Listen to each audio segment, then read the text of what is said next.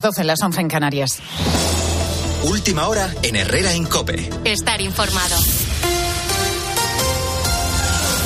COPE ha podido hablar con Francisca, la madre de Miguel Ángel, uno de los dos guardias civiles asesinados el pasado viernes cuando fueron arrollados por una narcolancha en Barbate, en Cádiz. En estos micrófonos, Francisca ha hablado del dolor que siente por la muerte de su hijo, al tiempo que ha cargado contra el ministro del Interior. Mi hijo tenía muchísimas medallas, pero porque se las había merecido.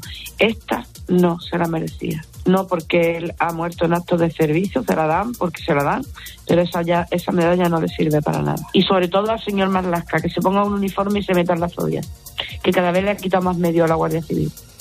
Sin embargo, los Goya sí, Entrevista en exclusiva que puedes volver a escuchar en nuestra web en cope.es. Siguen las críticas contra Fernando Grande Marlasca por haber desmantelado hace un año y medio la unidad de élite contra el tráfico de drogas que estaba desplegada en el campo de Gibraltar.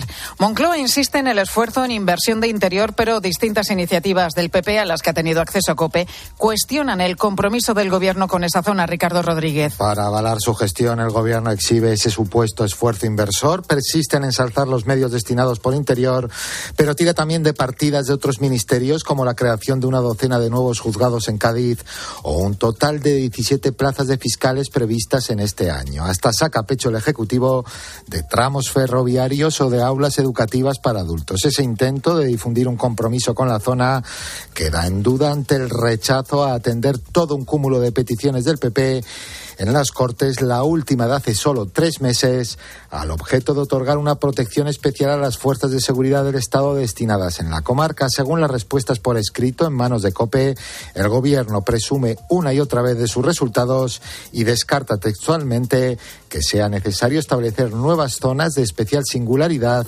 en territorio nacional. Y los tractores vuelven a tomar las carreteras de nuestro país. Noveno día de protestas del sector agrario que están ocasionando numerosos cortes. Girona, Granada, Sevilla o Toledo concentran en este momento parte de las protestas. Una de ellas está en la A5 a su paso por el municipio manchego de Otero.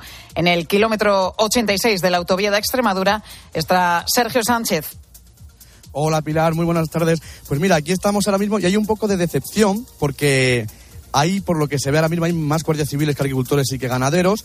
Y la situación no está siendo ahora mismo buena porque eh, aquí se pidió todo dentro de tiempo y de forma. Al cortar la carretera, al cortar la autovía, han hecho dos, dos piquetes en la autovía, uno de 15 minutos y otro de 10, todos pacíficos, cortan 10 minutos, dejan que vuelvan a pasar los coches, vuelven a cortar, pero la Guardia Civil ha dicho que ya no se corta más. Hasta ahora ellos quieren volver a cortar la carretera y reivindicarse, no les dejan, les han desalojado de la carretera y les han apartado al lado de la gasolinera para que no vuelvan a cortar la carretera y esto es algo que no entienden ni la, ni la presidenta de UPA y de Asaja Toledo, ni tampoco entienden los agricultores que los podemos escuchar, Pilar, mira cómo están de enfadados. Teníamos eh, permiso de la delegación y de pronto llega la Guardia Civil y dice que aquí no hay permiso. Y has visto que están replegando hasta los de la boina.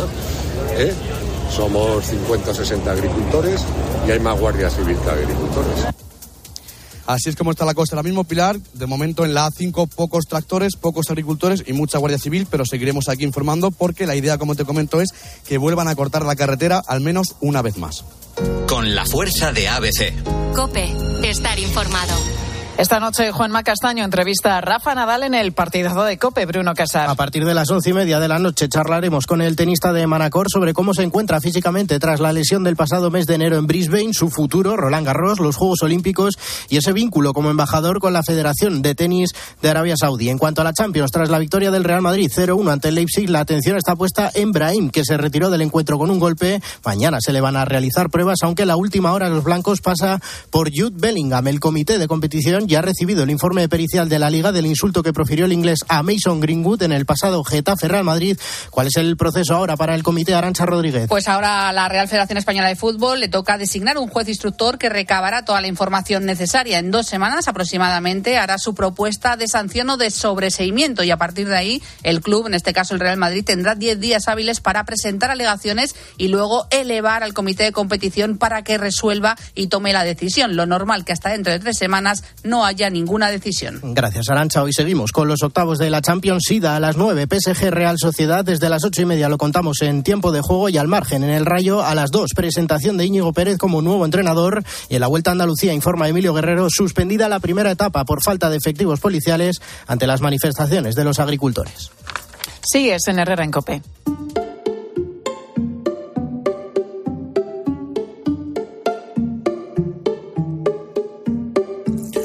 ¿A quién no le gustan las patatas fritas? Hombre, pues yo creo que a todo el mundo, crujentita, calentita, con su poquito de sal. Ojo que freír unas papas y hacerlo bien no es sencillo, esto no es, y echarlas directamente al aceite. Pero bueno, es una perdición para muchos, eso está claro. En España consumimos al yo creo que unos 30 kilos de patatas por hogar, habíamos visto en- de media al año, ¿eh? una cosa así. Aunque no sean todas fritas, son muchas patatas y tenemos que tener cuidado. Y ahora le cuento por qué. Cuando cocinamos alimentos que contienen almidón, como es el caso de la patata, y sobre todo en la fritura, si nos pasamos con el tiempo que las tenemos en la sartén o con la temperatura, sobre todo a más de 120 grados, se genera una sustancia llamada acrilamida. ¿Qué es la acrilamida? Pues es una sustancia de la que pues, se oye hablar desde hace no pocos años, pero que despierta interés de investigadores, sobre todo porque desde 2015 sabemos que las personas que ingieren más acrilamida eh, pueden tener un riesgo aumentado de cáncer. Por eso, Pilar García Muñiz, buenos días. ¿Qué tal, Alberto? ¿Te gustan las papitas fritas, no? Hombre, ¿a quién no le gustan las ¿A quién no papas le gustan fritas? unas buenas papas Ah, qué fritas? buenas, por Dios. Bueno, pero hay que tener ojo eh, con la acrilamida. Y ahora hemos descubierto algo que puede disminuir su presencia en nuestra alimentación. Pues sí, porque es potencialmente cancerígena y se forma en determinados alimentos, como decías, al tostarlos, al freírlos, al hornearlos o cocinarlos con un exceso de temperatura. La clave está, la referencia son esos 120 grados. A más tiempo en el fuego y una temperatura más alta, pues más acrilamida se genera. Hablabas de las patatas fritas, pero es que también se produce en eh, el pan, en los frutos secos, en el café. Pero lógicamente, bueno, se está poniendo el foco en las patatas fritas porque es una comida muy consumida, muy habitual para millones de personas en todo el mundo. ¿Sabes, Alberto? Bueno, es que hablamos de la patata frita, pero a mí que me gusta todos los, todas Sí. las mañanas, todos los días, desayunar esa tostadita De pan. pan. ¿Eh? Esa parte negra cuando se tosta demasiado que dices, qué bueno ¿A ti está. te gusta eso, no? Ah, Hombre, si no está, si no está carbonizado. Pero sí, sí, ese- a mí el un tostado- poquito de el tostado, tostado fuerte, me, gusta. sí, me gusta, Bueno, me pues eso, eso es Ahí lo que no es bueno. Esa es la acrilamida, efectivamente.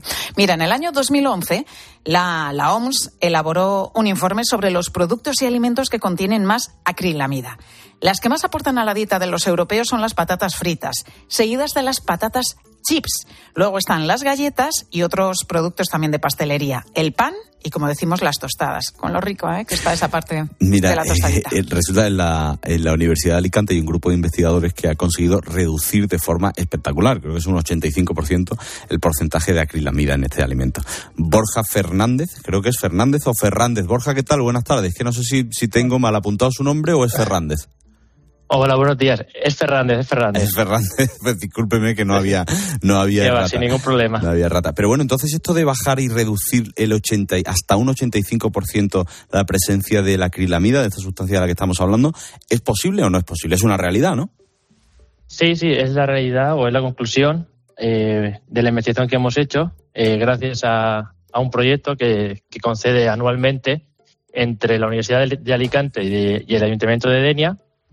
Este año, bueno, el año pasado la propuesta fue eso, un proyectito pequeño de seis meses de duración para intentar reducir la, la concentración de acrilamida en patatas fritas, por lo que habéis comentado, que es un producto muy, muy, eh, muy, muy utilizado en, en España. Mm. Y sí, eh, inicialmente hemos tenido, sorprendentemente, unos resultados muy, muy buenos. ¿Qué es exactamente? Ya que usted ha trabajado, bueno, te, te puedo tutear, ¿verdad, Borja?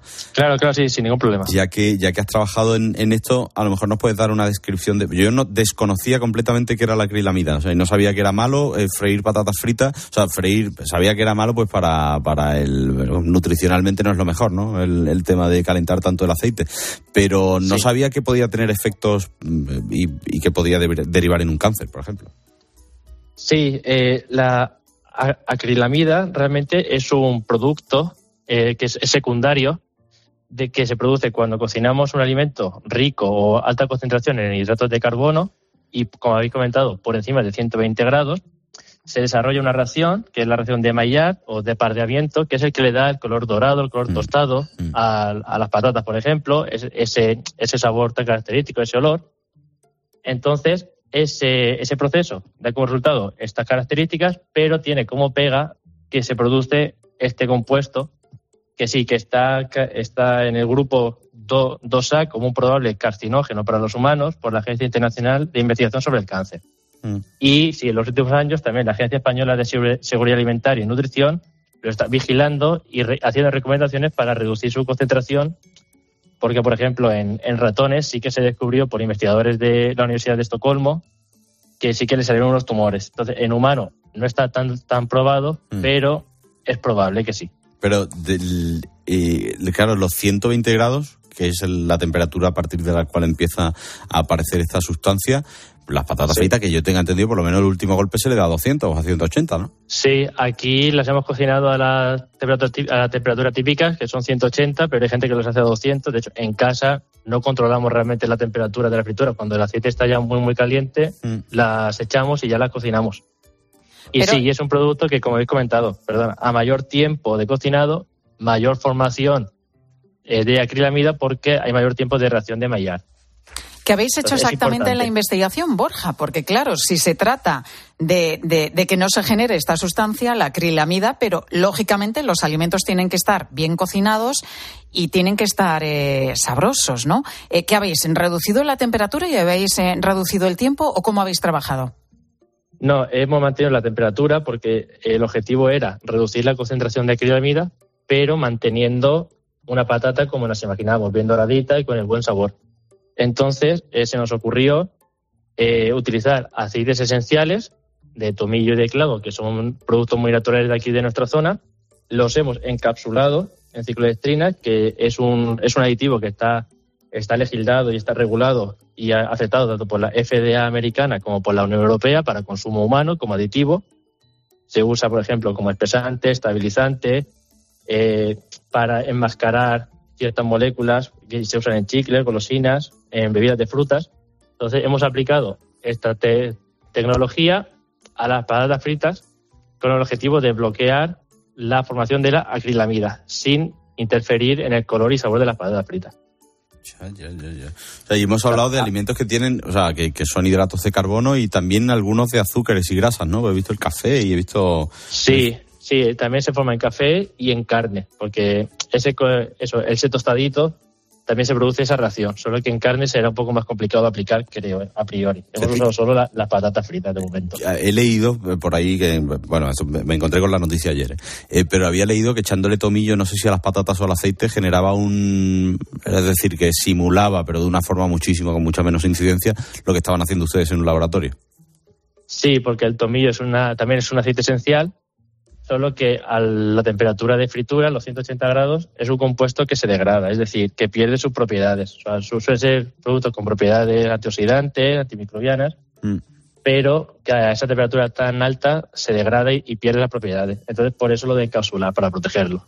Qué pena que no me guste el tomillo, porque... Pero claro, ¿esto varía mucho el sabor o no? No, no, no, las hemos probado y de hecho en, en prensa habréis podido ver algunas imágenes Sí.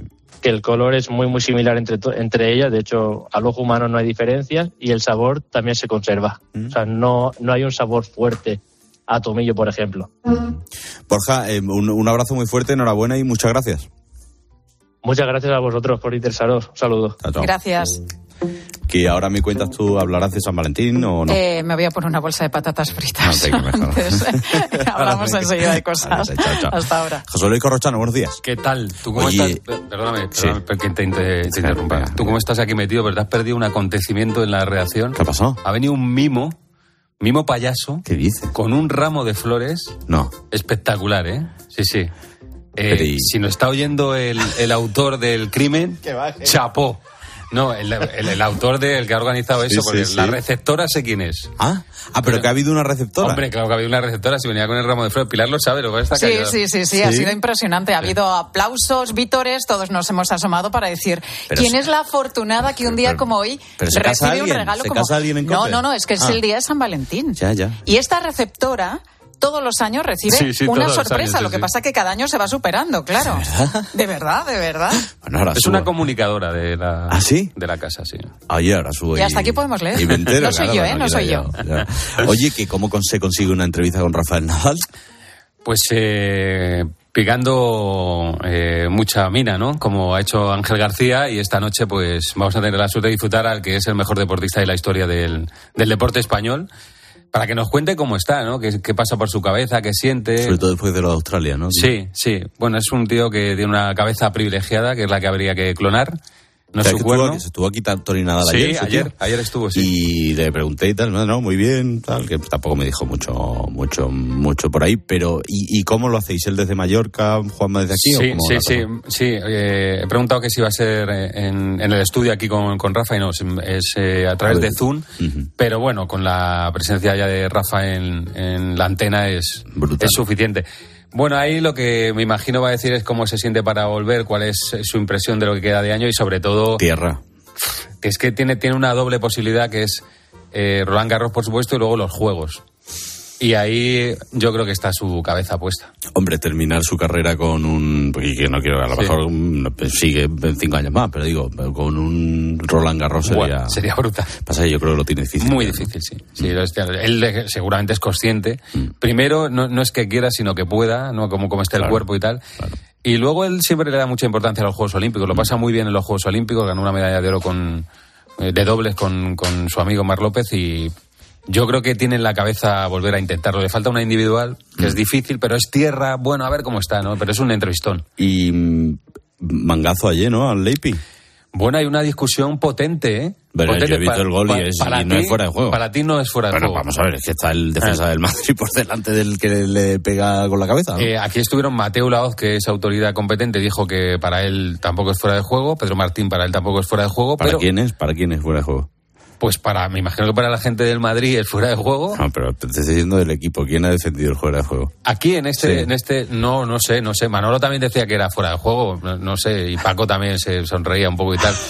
Yo creo, o sea, pero yo te voy a decir que a la- ver, que es la- contra el Leipi, que que son los alemanes. que- también lo defendía, creo. que escucha que la norma, la norma, yo creo que le da la razón al arbitraje, la norma. Pero luego es la opinión de cada uno. Oye, que yo me alegro porque el Madrid se trajese los tres Tony puntos. ¿eh? Cross, Tony Cross, Los tres eh, puntos, digo. Tony Cross, eh, bueno, un buen resultado para, para la vuelta. Tony Cross dijo que para él es gol. Tony Cross, eh, dijo que para él es gol. Luego Ancelotti y Lunin dijeron que no, que es, es fuera de juego. Bueno, pues sí, sí, sí, es una jugada. Yo digo que es una jugada que si te pasa en contra, Hombre, la lías. Y si te pasa a favor, pues dices, pues sí. hombre. Oye, yo hoy me he dicho que para celebrar San Valentín me voy a abrir una vez, lo he dicho 20 veces, para abrir una latita de mejillones en escabeche. Ahí Sí. el fútbol a gran pieza. Fútbol a las nueve. El- eh, hoy tarde. juega la Real Sociedad con el París. ¿A qué hora te acuestas tú, Alberto? Ocho y media. No fastidies, ocho y media. Sí, sí. Tan joven. O sea, la de cosas que le tengo que pasar a Marcote por la mañana. Pero escucha, tan joven ya a las ocho y media. Sí. Mamma mía. Y suelo ser, y suelo ser estricto y riguroso con, con eso. Lo que más me cuesta es de repente, pues mira, todos los jueves suelo tener una comida con amigos que termina pues tarde y yo no la termino tan tarde. o sea, te vas en el segundo plato, antes del postre. Ah, bueno. Más o menos. Bueno, Corro, hasta mañana. cada uno tiene sus, sus Su cosita. Hasta luego, Alberto. Chao, chao. chao, brother.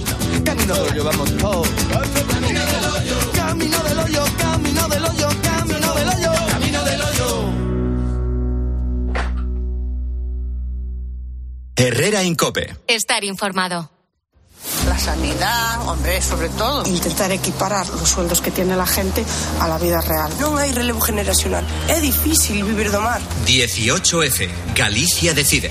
Este domingo desde las ocho y media de la tarde, especial Elecciones Gallegas con Ángel Expósito. Estamos ya en el 99% escrutado. Desde Galicia, con Fernando de Aro y todo el despliegue de COPE. En las sedes de los partidos, contándote el minuto a minuto. Va a ser determinante para un posible bloqueo.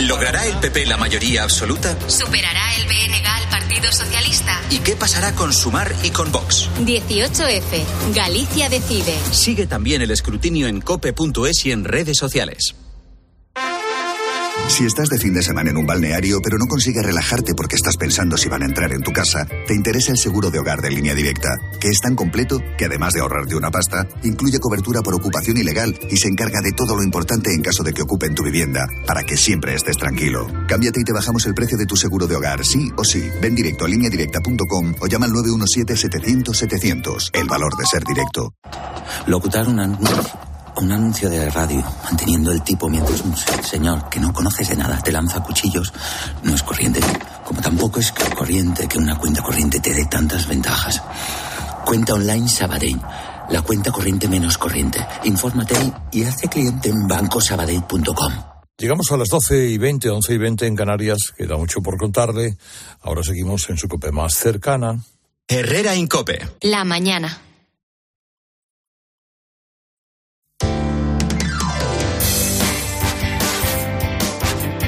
Cope Madrid. Estar informado.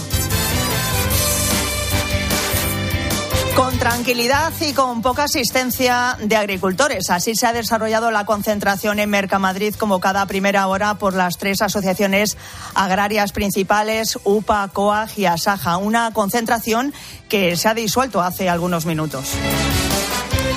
Y es que al no tener permiso de las autoridades, esta protesta sin tractores ha tenido lugar muy cerca del mercado, en el polígono industrial de Vallecas, en la carretera de Villaverde, pero no en la entrada principal de esta gran plataforma de alimentos de España, como pretendían los agricultores en un principio. Enseguida nos vamos a acercar hasta allí, hasta Mercamadrid, para escuchar a algunos de los agricultores, de los manifestantes que han participado en esta concentración. Soy Mónica Álvarez, estás escuchando Herrera en Cope en Madrid, todo en un día con más claros que nubes, así está el cielo, ¿eh?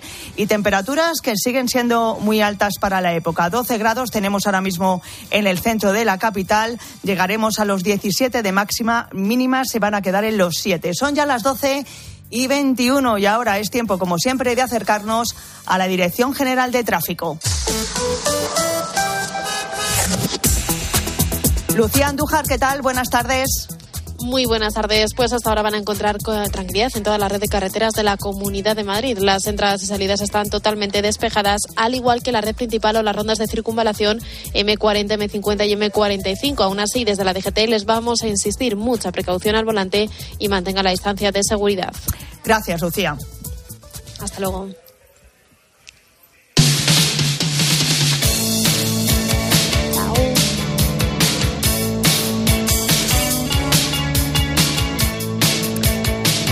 Antes de acercarnos a los alrededores de Mercamadrid, te quiero hablar de algo importante. Fíjate, según la Sociedad Española de Oncología Médica, en España se diagnostican unos 3.300 casos anuales de cáncer de ovario, un 5,1% de los cánceres entre las mujeres y sin duda es una incidencia alta. El 75% de las pacientes además va a desarrollar carcinomatosis peritoneal. Y para abordar esta enfermedad, MD Anderson Cancer Center Madrid celebra mañana el primer encuentro internacional sobre cáncer de ovario avanzado con un, eh, con un, amplio programa que reúne a expertos europeos.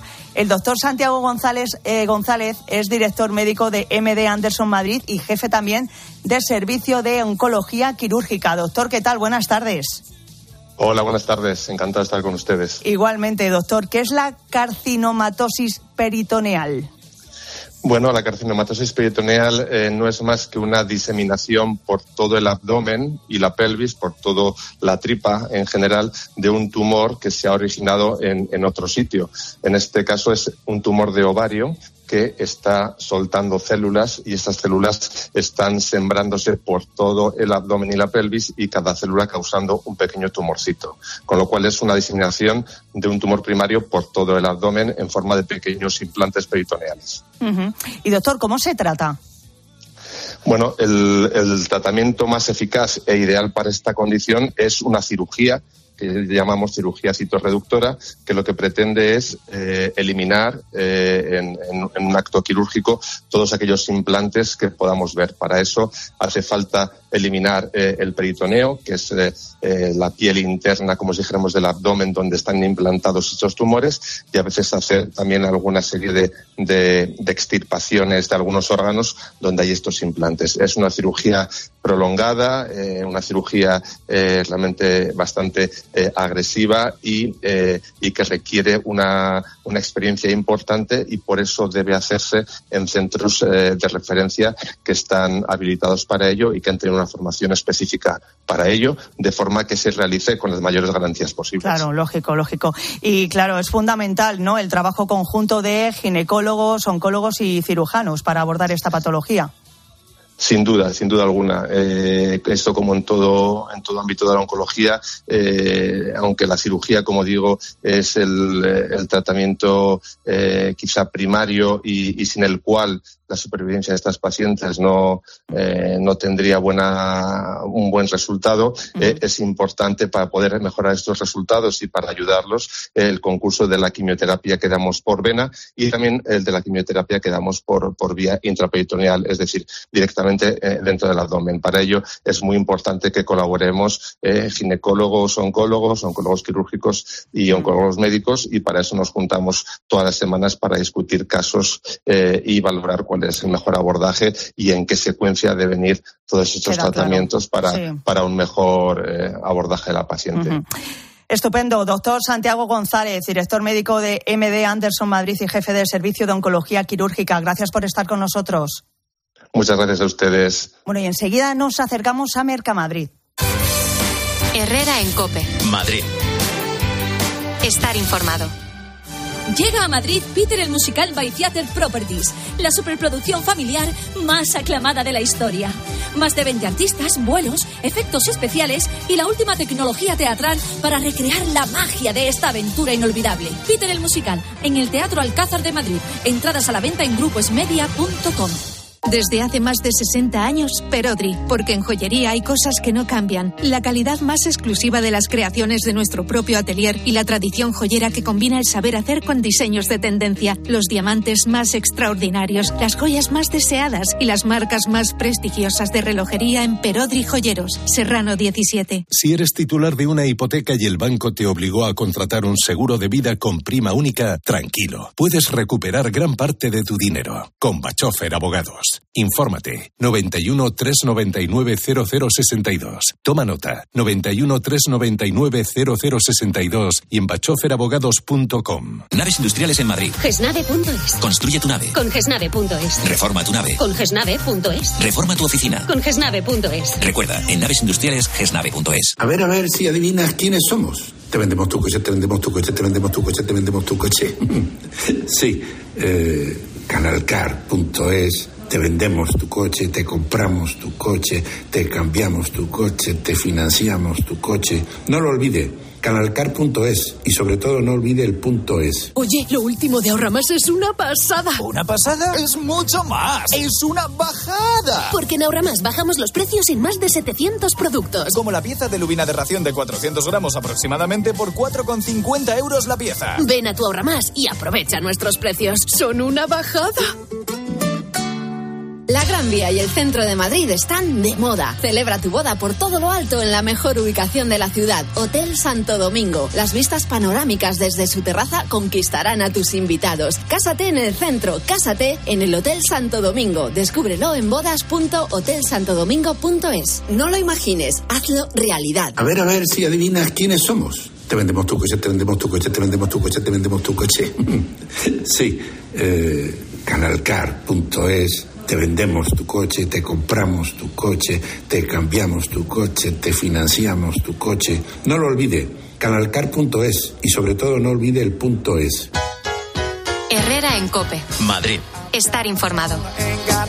Mercamadrid, el gran centro de distribución de alimentos frescos de España, es hoy el objetivo de agricultores madrileños en este noveno día de protestas. Acaba de terminar hace unos minutos una concentración a la que no han asistido muchos manifestantes. Manu Santas está allí. Buenas tardes, Manu. Ha acabado ya esas protestas, ¿verdad? Buenas tardes, Mónica. Sí, ha finalizado hace unos minutos y la verdad que el ambiente ahora mismo es muy tranquilo. Para que tengáis una visual de lo que estoy viendo ahora mismo, es solo un furgón de policía, ya que se acaban de marchar los más de 100 que han acudido. También veo algún compañero de medio de comunicación y algún que otro camión entrando a Mercamadrid. Pero, Mónica, ambiente la verdad que, que muy tranquilo. Muy tranquilo. Eh, ¿Qué te han dicho con los que has hablado? Se quejan de las trabas, ¿verdad? Sí, se quejan de muchísimas trabas, muchísimos impedimentos en el tema de la agricultura. Y mira lo que me ha contado el presidente de Asaja en Madrid, Francisco García. que esta es la forma, el caso que le hacen a las organizaciones agrarias y en esta no nos hacen caso ni para las manifestaciones, no nos dejan manifestarnos ni donde queremos. Queremos son soluciones ya. No queremos promesas, lo que queremos ya es que se publiquen en el boletín oficial del Estado medidas concretas y exactas y que sean ya que el campo no aguanta más. Y sinceramente, Mónica, ahora mismo no hay nadie ya y lo que he notado ha sido un ambiente de mucha reivindicación cuando Sí. he llegado y mucha indignación pues, entre todos los agricultores. Claro. Pues muchas gracias, Manu, eh, por esa última hora desde Mercamadrid. Seguimos ahora contándote todo lo que te interesa en Herrera en Cope.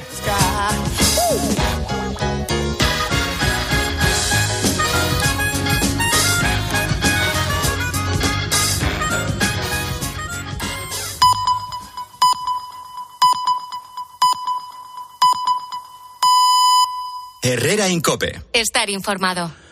Mañana jueves hará dos años del naufragio del Villa de Pitancho.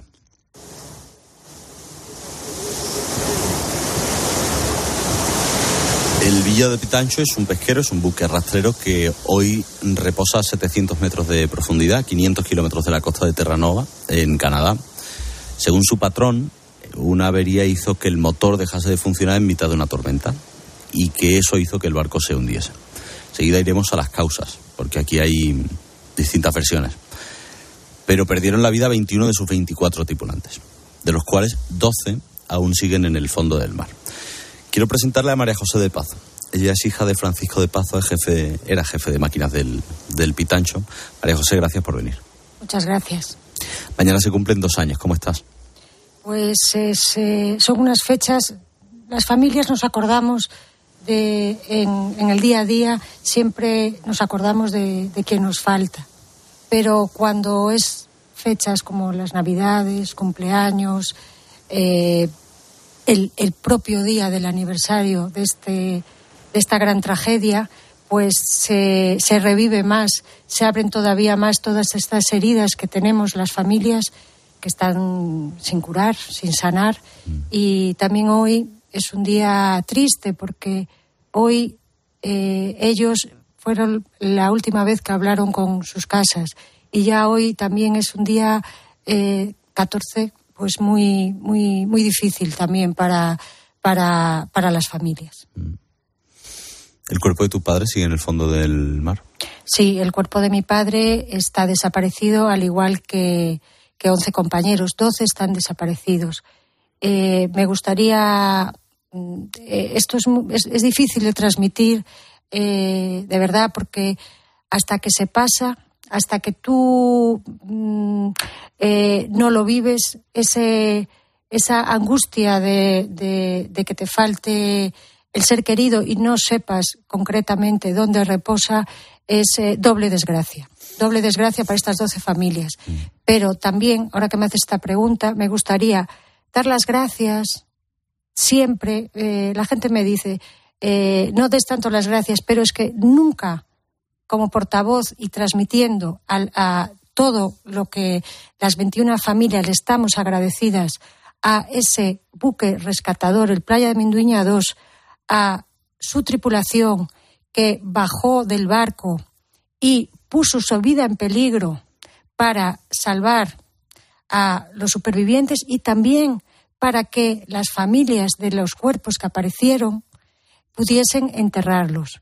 Y siempre estaremos en deuda con esa tripulación del Playa Menduiña 2 que cuando eh, eh, se, se percató de, de toda esta magnitud pusieron su vida en peligro. O sea, y, y- y me gustaría subrayar más eh, que ellos salvaron, pusieron su vida en peligro para recuperar cuerpos, porque a lo mejor a cualquiera de nosotros poner tu vida en peligro para salvar a un vivo te sale, pero ellos pusieron su vida porque dijeron, ellos como gente de mar, con una tremenda solidaridad, dijeron, a nosotros si nos pasara mañana también queríamos que a nuestras mujeres se nos entregara y si nos se me, se me eriza el, el pelo el- todo vamos. Eh, de verdad gracias. Y también a la casa armadora eh, del, del playa de Menduiña porque eh, mm, coordinó todo eso y alentó también a su tripulación para que llevase a cabo ese rescate siempre las familias del Villa de Pitancho siempre y eternamente le estaremos eh, agradecidas, tanto las que le recuperaron sus cuerpos como las que no, porque lo importante es ese, ese, la, intención que tuvieron. Estás hablando del buque de Playa de Menduña, es el primero que llega al, al lugar. Em, y como bien has narrado, em, son los que rescatan a, los que ya no están en el fondo del mar. Pero antes te tengo que preguntar por cómo te enteras tú de, de lo que ha pasado. Pues eh, yo me entero porque me llama mi hermana. Me había llamado antes porque, bueno, primero quiero decir que las familias eh, lo que suele hacer cualquier empresa, y más esta empresa, el Grupo Honores, que es un- una empresa que es un conglomerado empresarial, eh, que tiene personal, no avisó a las familias. Es muy cruel y es, de verdad te digo, eh, puedo decirlo, imperdonable la forma que nos enteramos, porque mm, por la calle, en redes sociales, ¿Cómo por la calle? Por la calle, pues, eh, pues familias que, por ejemplo, mi hermana se enteró, ella estaba trabajando y vieron que, que estaba por la calle, pues haciendo, eh, eh, yendo de camino a, a- a hacer su trabajo, eh, y luego la volvieron a ver y la vieron con normalidad. Y entonces fueron a avisar a un amigo de mi padre para que le diese la noticia. Porque, y esto eran las doce y media de la mañana. Y te puedo decir cantidad de, familias que se enteraron así. Mm, mi hermana no se lo creía porque decía, pero es que mm, a mí nadie me ha avisado. Me llamó a mí y me dijo, ¿qué haces? Ah, pues yo estoy trabajando y tal. Dijo, bueno, esta no sabe nada. Llamó a mi casa, mi madre no sabía nada. Entonces, diciéndole al amigo de mi padre, mira, no, no puede ser que no sabemos nada. Y, y es cruel que, que, y te puedo enumerar eh, otra madre que se enteró, salía del súper, que tenía la, la mañana libre en su trabajo, fue al súper y se enteró porque una vecina lo había escuchado en, en la tele. Pero es que además, mm, y, y has mencionado el Playa de Menduña, que llega un momento en el que paran la búsqueda. ¿Cómo os enteráis de, de que se para la búsqueda? Mira, la, eh, el detonante desde, primera, desde el primer minuto fue la falta de información. Una falta de información total y absoluta. Por parte de la empresa y por parte del sí, gobierno. Sí, por parte del gobierno también. Y, y con información contradictoria. Porque a nosotros nos enteramos por un tuit del servicio eh, de salvamento de Halifax que se abandonaba la búsqueda, cuando a nosotros se nos estaba diciendo que estaban buscándolos. ¿Quién os decía eso? Eh, el delegado de gobierno y la empresa. O sea, el delegado de gobierno le, decía a las familias, a ti, te- os decía que estaban buscando y os Sí, por sí, Twitter de que... Sí, sí, y aparte no es que yo o las familias comprendiéramos mal. Es que está grabado, está grabado y hay hemeroteca suficientemente ilustrativa de estos días. Y hay también eh, imágenes mm, muy, muy, muy cuantiosas de cómo las familias están en la puerta de la empresa Nores con los portones cerrados a la lluvia esperando noticias ni siquiera eh, estaban dentro. Y esto no lo estoy inventando ni lo estamos inventando, que lo vio toda España. Hay imágenes y, y lo de las grabaciones eh, diciendo eso no lo están buscando no en un tuit fue cuando cuando eh, un familiar lo ve y, y me, me lo dice y yo se lo digo a los demás oye que en el tuit de salvamento de Halifax se abandona la búsqueda así es como 21 familias nos enteramos de, de esto o sea ese de verdad ¿Y cómo es vuestra respuesta a eso? Es Pues, decir, a, a eh, con quién eh, estabais hablando, con el delegado de gobierno.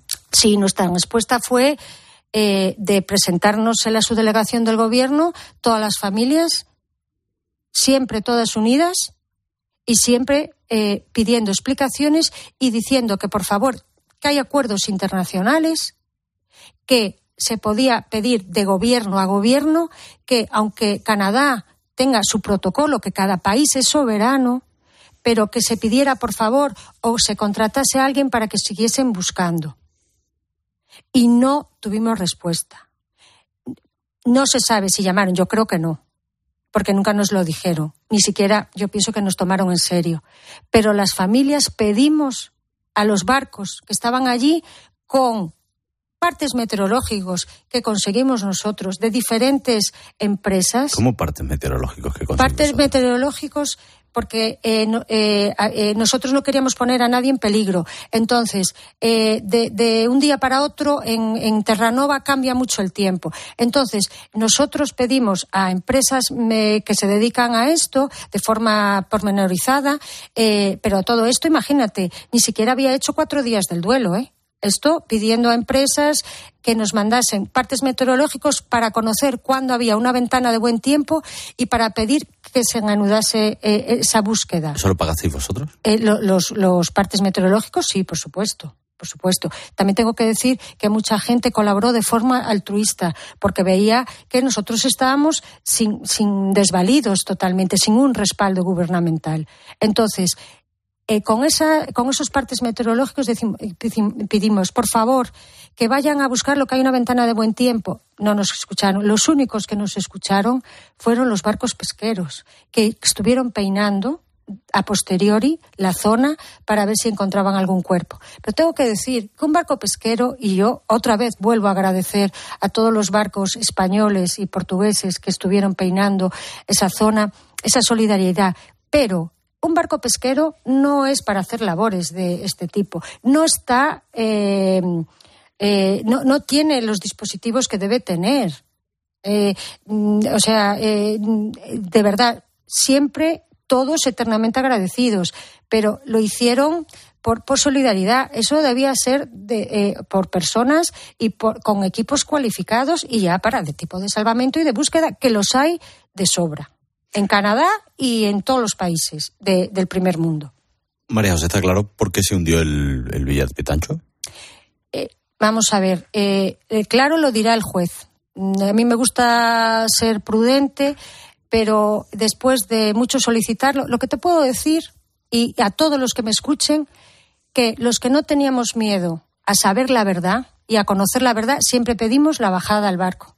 Y eso fueron las 21 familias, la sociedad toda que nos apoyó. Muchas gracias a la gente del mar, a toda la gente del mar, que este caso es un punto de inflexión.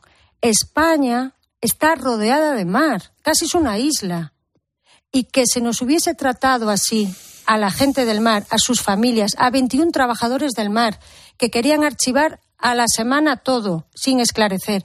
La causa del supuesto parada del motor eso está totalmente descartado a día de hoy, no solo por el informe de la bajada al barco, sino por otras pruebas eh, objetivas no por lo que yo piense o porque lo piense la gente del mar. Pero me, eh, me parece estupendo que, que, que, hagas referencia a que está en un proceso judicial. Y, claro, yo eh, no me puedo meter porque soy cauta. Solo te puedo decir también que nosotros confiamos en la justicia y, y, y nosotros esta bajada al barco la, la, la, solicitamos desde, desde siempre. Se bajó un año y medio después, también aportamos informes porque todo lo que pedíamos era tecnológicamente posible, eh, era legal, era plausible. ¿Y o sea, por qué crees que no se hizo? Pues yo no lo sé, eso había que preguntarle pues a las autoridades. Yo creo que también eh, fue por dejadez y por falta de respeto a la gente del mar, porque un accidente eh, de esta magnitud que fue eh, fue eh, catalogado como el de mayor siniestralidad en los 50 últimos años, pero no a nivel España, a nivel Europa, que ya la alta comisaria de la señora Fotini, eh, una alta comisaria de, encargada a nivel de la Unión Europea de Seguridad Marítima, se interesó por el tema y cómo es que no se investigaba en profundidad y no se cumplía la ley porque hay obligación por parte de las autoridades políticas de investigar y no está condicionado a que haya una investigación y una instrucción.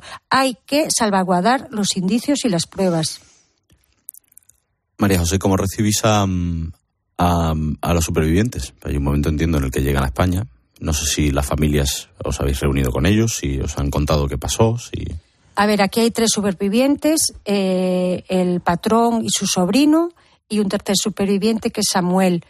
Eh, De origen ganés, ¿verdad? de origen ganés, efectivamente, eh, pero llevaba afincado en Marín, en Pontevedra, provincia de Pontevedra, pues más de 10 años, totalmente integrado en la sociedad, un chico trabajador y, en fin, eh, pues, eh, y un ejemplo para toda la sociedad. Y ahora explicaré por qué. Eh, a todo el mundo le chocó que se supiera que l- la identidad de los dos supervivientes y el tercer superviviente, que tiempo después se descubre que se sabía, la empresa armadora Grupo Honores no lo dijo. Entonces, eso también es ahondar en, en el sufrimiento y la angustia, porque tú, todas las familias queríamos que ese tercero, que no se sabía el nombre, fuese el nuestro. Y si se sabía, ¿por qué no se dijo? Claro, eso es vosotros no supisteis a quiénes rescatar. nosotros sabíamos, eh, porque salió por la, por la tele, eh, que era el patrón y su sobrino, que un- fueron encontrados en la balsa con el traje de supervivencia eh, puesto. El resto no. Y no lo digo yo, lo dicen todos los tripulantes del Playa Menduiña que fueron lo- los rescatadores.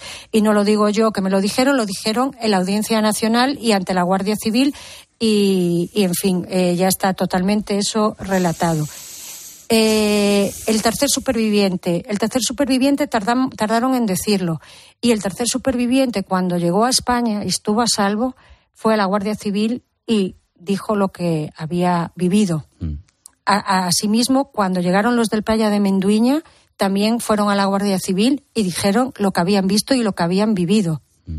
Entonces, eh, los tres supervivientes llegaron a, a Santiago, a la Bacoya. Nosotros no los vimos porque nosotros estábamos eh, las familias esperando. Estábamos las familias que íbamos a recibir cuerpos y los que no. Estábamos todos juntos y en esto también quiero ¿Sabían las destacar. familias que iban a recibir los cuerpos? Sí, ¿Qué sí, lo cuerpos sabíamos porque les, les llegaba en, en un avión desde, desde Terranova. Y, y lo, lo que también me gustaría destacar es que esa unidad y esa solidaridad entre familias, porque cuando después eh, eh, nos entrevistamos eh, con el presidente Sánchez ese día, que nunca más nos volvió a recibir, ese día eh, las familias que tenían los cuerpos vinieron a apoyar a las familias que estábamos allí y todos fuimos una. Un inciso, me has dicho que, que os reunisteis con Pedro Sánchez. Sí, ¿Os el hizo día- alguna promesa? ¿Os... Sí, sí, nos hizo una promesa eh, y aparte está grabado en la cabeza de todas las familias que estábamos allí, que éramos muchísimas. eh, nos dijo que haría lo posible y lo imposible. ¿Qué se ha hecho? Por parte del gobierno no se hizo después y a- nada hasta que fuimos a Bruselas, las familias, y eh, a través de las instituciones europeas se solicitó al gobierno que actuase para la investigación.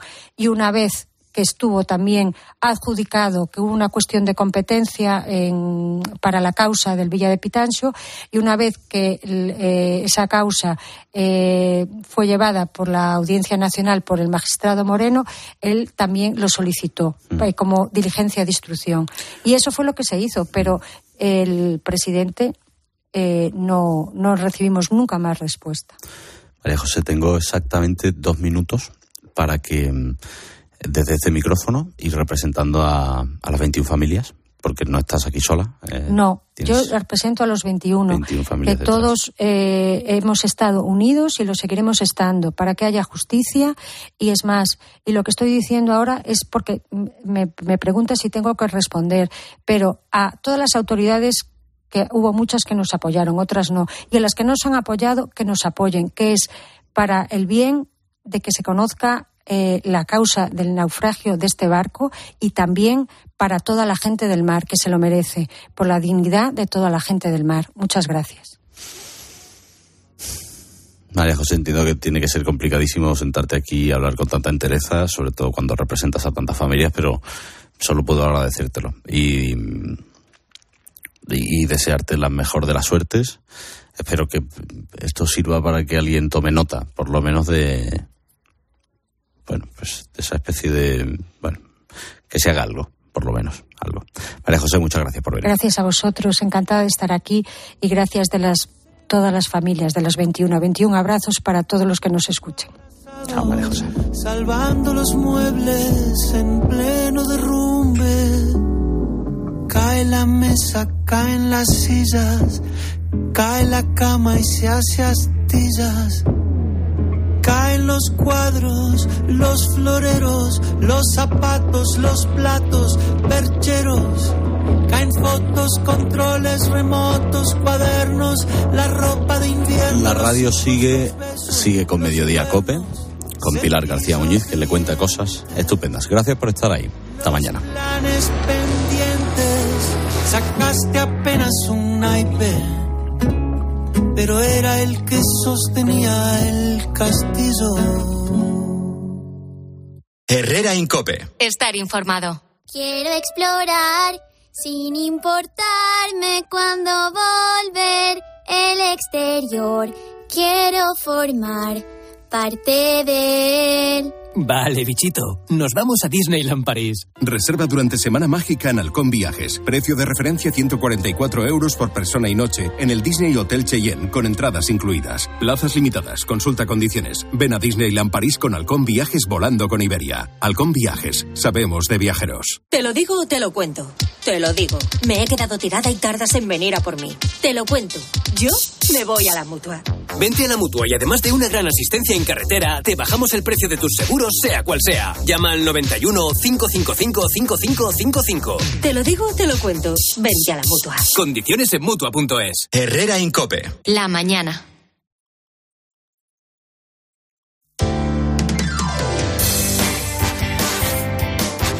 Cope Madrid. Estar informado. 50 años casados se merece una fiesta por todo lo alto, ¿verdad? Por eso el Ayuntamiento de Torrejón de Ardoz ha organizado una entrañable ceremonia de renovación de votos matrimoniales que no se han perdido Araceli ni tampoco su marido Manuel. Enseguida vamos a intentar hablar con ellos. Soy Mónica Álvarez, estás escuchando Herrera en Cope Madrid, pero antes quiero contarte y hablarte de un problema que seguro te preocupa. Los niños, ¿verdad? También cada vez pasan más horas delante de pantallas digitales, de los móviles, las tablets, los ordenadores, pantallas que están muy cerca de los ojos y muchos nos preguntamos si esto afecta en su visión. Juan Carlos Mora es optometrista de Óptica Roma. Juan Carlos, buenas tardes. ¿Qué tal? Buenas tardes. Oye, eh, eh, ¿está afectando a los niños pasar tantas horas delante de estos dispositivos electrónicos? Yo me lo pregunto todos Pues- los días con mi hijo, ¿eh? Claro, pues sí, sí que está afectando esta situación a todo el mundo y especialmente a los niños. Mira, el problema más importante, desde mi punto de vista, son los cambios de hábitos que han pasado, ¿no? Ahora pasamos muchas horas delante del ordenador, delante en espacios cerrados y esto para los adultos supone cansancio visual, ¿verdad? Que eso nos pasa a todos, pero a los niños lo que les está provocando es un aumento de la miopía, algo que en Óptica Roma venimos comprobando durante los últimos años y los niños que antes tenían un poco de miopía ahora tienen más y había niños que no necesitaban gafas que ahora sí las necesitan. Por eso es muy importante estar atentos a estos cambios. Claro, efectivamente a eso voy, Juan Carlos. ¿Qué indicios me pueden hacer sospechar que mi hijo es miope?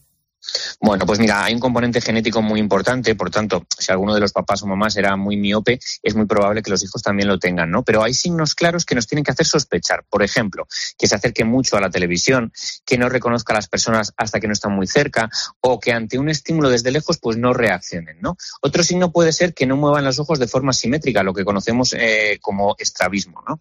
Muchas veces me preguntan, ¿y a qué edad recomendamos la primera revisión de la vista de nuestro hijo? ¿no? Bueno, pues mira, para mí lo ideal es hacer una revisión en un oftalmólogo a los cuatro años, salvo que antes hayamos visto alguno de estos síntomas que acabo de comentar.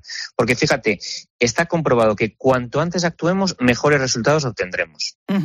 Oye, ¿y cómo se actúa ante la miopía?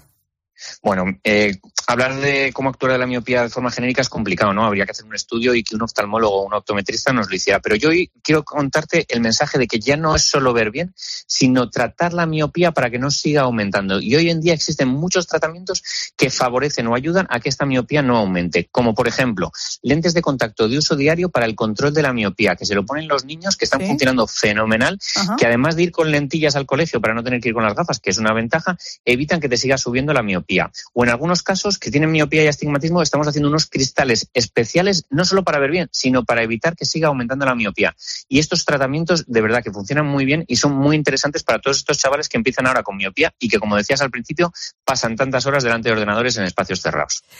Bueno, pues todo muy interesante, como siempre, ¿eh? la charla con Juan Carlos Mora, optometrista de Óptica Roma. Y tú ya sabes, déjate siempre asesorar por los mejores, por los expertos de la visión. Óptica Roma, tus ópticas de Madrid. Juan Carlos, hasta otro día. Hasta la próxima, gracias. Bueno, y ahora vamos, nos vamos de bodas. Venga. Herrera en Cope. Madrid. Estar informado. Atención, empresario, necesita alquilar una nave industrial Naveco.es. ¿Quiere vender su nave con profesionales? Naveco.es. Recuerde, en Madrid su inmobiliaria industrial se llama Naveco.es. Polestar. Todo empezó con una idea. Una idea hacia el futuro. Y con esa idea continuamos. Polestar 3, el sub de la era eléctrica, se une al Polestar 2. Conoce nuestra gama en el Space de Madrid. Velázquez 37, polestar.com. El bachillerato es el momento de convertir tus talentos en oportunidades. Lo inmediato, la EBAU debe ocuparnos, pero tu vocación, tus aptitudes y tu felicidad es lo que de verdad nos importa. Colegio CEU San Pablo Claudio Coello. Descubre nuestro bachillerato de desarrollo universitario en nuestro Open Day el sábado 17 de febrero. Inscríbete en colegioceuclaudiocoello.es. A ver si, dígame, ¿qué ve en la última fila? ¿A de Alcaraz? ¿Ese de Sabalenka? Del 22 de abril al 5 de mayo, el Mutua Madrid Open será el centro de todas las miradas. El mejor tenis en la caja mágica. Compra tus entradas en mutuamadridopen.com. Mutua Madrid Open, el centro de todas las miradas.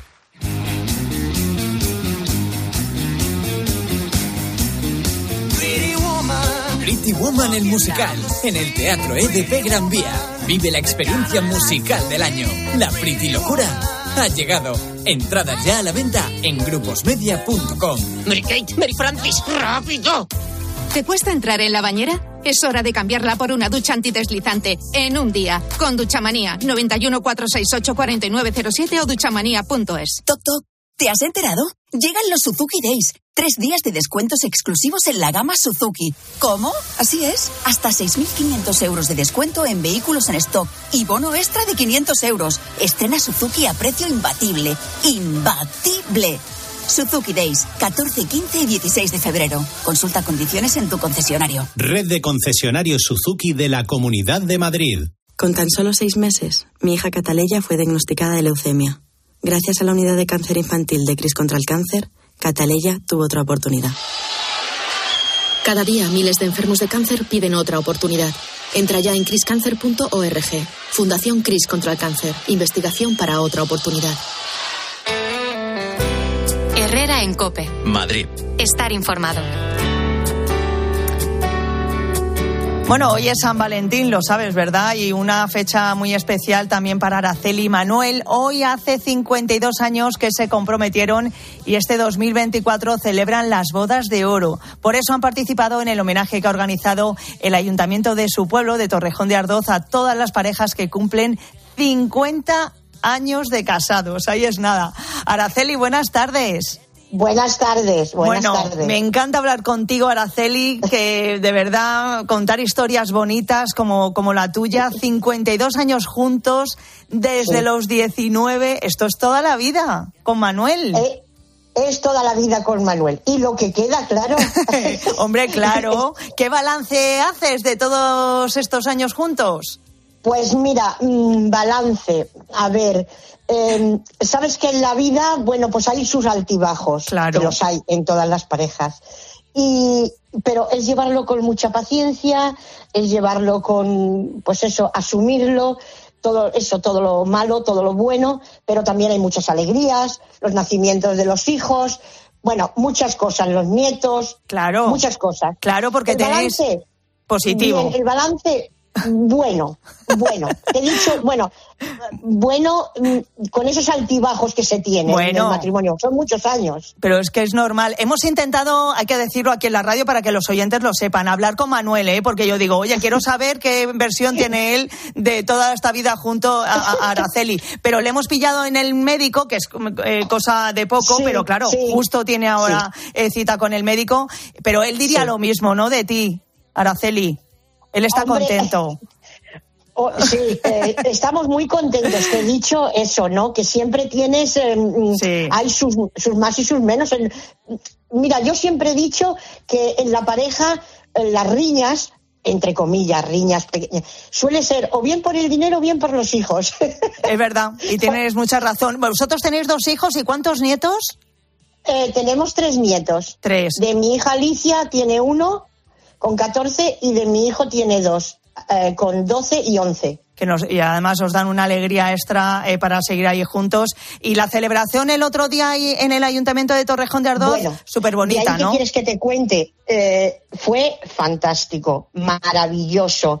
Mm, ya he dado las gracias y las volveré a dar a Ana y su, y su conjunto de, personas que estaban allí ayudando. Bueno, magnífico. Y luego los, el buen alcalde que tenemos, claro. Hombre, claro, claro. ¿Qué voy a decir? Hombre, pues nada. Oye, que me encanta, me ha encantado hablar contigo, Araceli. Le das un beso a Manuel de nuestra parte y que, muchas gracias, eh, muchas felicidades por, por tantos años, eh, eh, por esta celebración tan estupenda. Hoy justo, eh, que cumplís 52 años que os comprometisteis y como tú dices, eh, por todos los años que quedan eh, por vivir. Gracias por estar con nosotros y por contarnos parte de tu historia tan bonita.